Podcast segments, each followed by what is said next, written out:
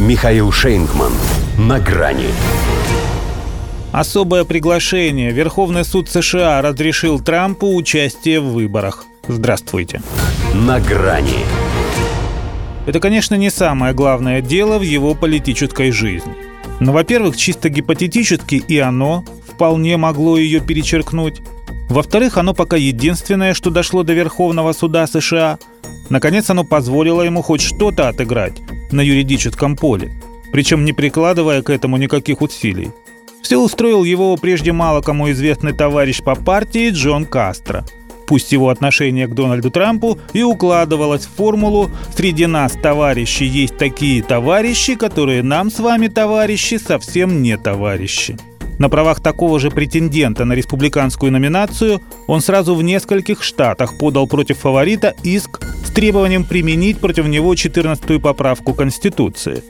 Принятая еще в 1868 через три года после гражданской войны для запрета конфедератам претендовать на высокие посты, она в современной трактовке закрывает путь к выборным должностям любому признанному мятежнику или бунтовщику – и хотя вина Трампа в штурме Капитолия еще не доказана, Кастро полагал, что уже и подозрений достаточно, чтобы снять экс-президента с дистанции. Оказалось, что нет.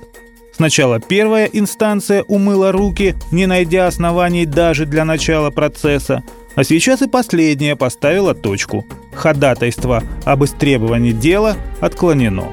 И это не только моральная компенсация за поражение в суде Нью-Йорка.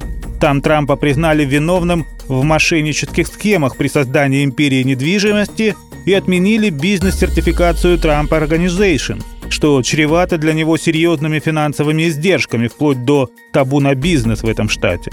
По сути, это разрешение на участие в президентских выборах, выданное Верховным судом.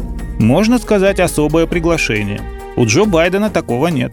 И это не единственная печаль демократов.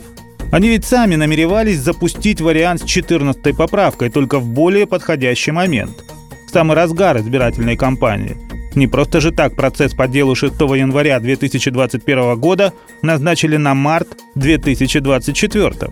По его завершении и можно было бы требовать дисквалификации Трампа как мятежника. Причем у республиканцев при таком раскладе не осталось бы времени на то, чтобы произвести достойную замену. Но фальстарт Кастро смешал демократам карты. Получилось, что поправка на ветер. И вроде как нет оснований подозревать его в сговоре с Трампом, но кажется, что он тому прилично подыграл. Может и не ведая, что творит. А может потом какой-нибудь очередной нечистоплотный трамповский адвокат признается, сколько это стоило. В любом случае, главные дела у миллиардера еще впереди. И каждая из четырех сулит ему совсем не президентский срок. Но отныне по-прежнему всякий раз напоминая, что в США и за решеткой можно избираться и побеждать, СМИ придется уточнять, что Трамп единственный, у кого есть на это карт-бланш от самого Верховного суда. До свидания. На грани с Михаилом Шейнгманом.